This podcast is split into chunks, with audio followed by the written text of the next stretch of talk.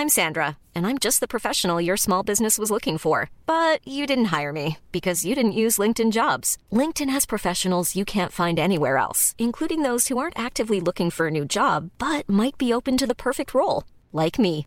In a given month, over 70% of LinkedIn users don't visit other leading job sites. So if you're not looking on LinkedIn, you'll miss out on great candidates like Sandra. Start hiring professionals like a professional. Post your free job on linkedin.com/people today.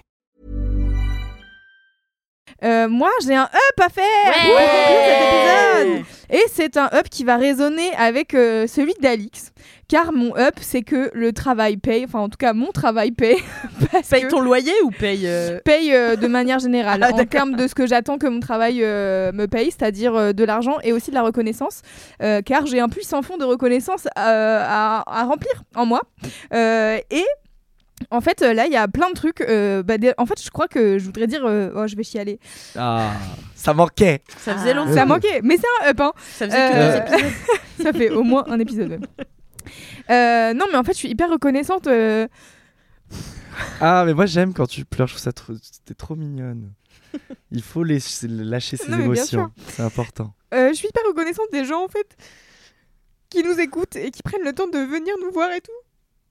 On l'a vite fait dit la dernière fois quand on a enregistré 4 quarts d'heure euh, au Paris Podcast Festival, mais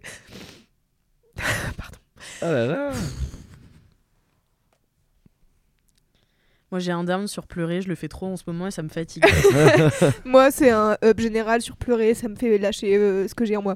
Euh, mais ouais, en fait, euh, j'ai, j'ai- je voudrais vraiment, vous dire merci à vous, les auditoristes euh, de 4 quarts d'heure, parce que en fait, ça m'a fait vraiment quelque chose de, de vous voir en vrai, même si vous étiez. euh, euh, même si vous étiez pas tous les auditoristes de 4 quarts d'heure, parce que ça fait vraiment beaucoup de gens à voir en vrai.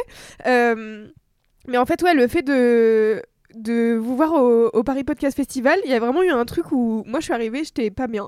Comme vous l'avez vu ces dernières semaines, ça a pas de ouf fort. Et, et en fait, voir que bah, tout ce qu'on fait depuis des années, en fait, c'est quand même vachement dématérialisé. C'est-à-dire que on a écrit des articles sur Mademoiselle pendant des plombs, on a fait des podcasts, on a voilà, tu vois, tu vois jamais les gens, tu vois des chiffres et t'as tendance à oublier que les chiffres sont des personnes et que ces personnes, elles prennent du temps pour t'écouter, elles prennent du, enfin, il y a des gens qui nous payent pour pour un cinquième quart d'heure. Euh, je trouve ça vraiment zinzin. Et la dernière fois, j'ai une meuf qui est venue me voir euh, en soirée, elle vient me voir, elle me dit ouais, alors déjà absolument trop mignonne, elle me dit oui, tu tu doutes beaucoup dans le podcast, mais moi je trouve que tu devrais pas parce que c'est super ce que tu fais. Et j'étais là, mais comment vous pouvez avoir plus d'estime de moi que moi? C'est très bizarre. Euh, et elle me dit, je paye le cinquième quart d'heure et tout. Et j'étais là, c'était la première personne à qui je peux dire merci pour ton argent de, de vive voix, quoi. Genre vraiment, tu, vous, enfin, je sais pas si vous vous rendez compte de à quel point c'est ça fait un truc.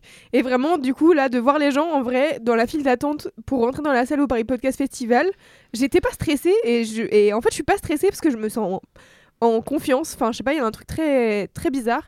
Et, et ça en fait à chaque fois je réalise euh, que il y a des vraies personnes en voyant les gens.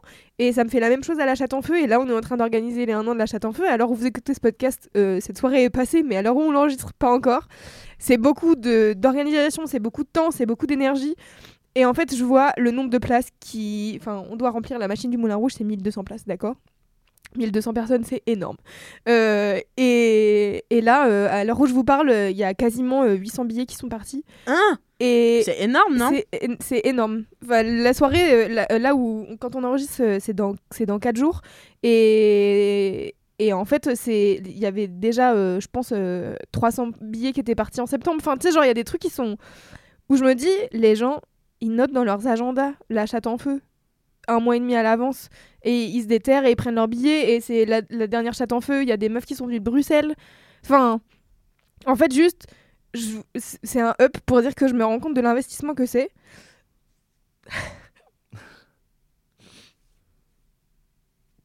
Oh je suis désolée.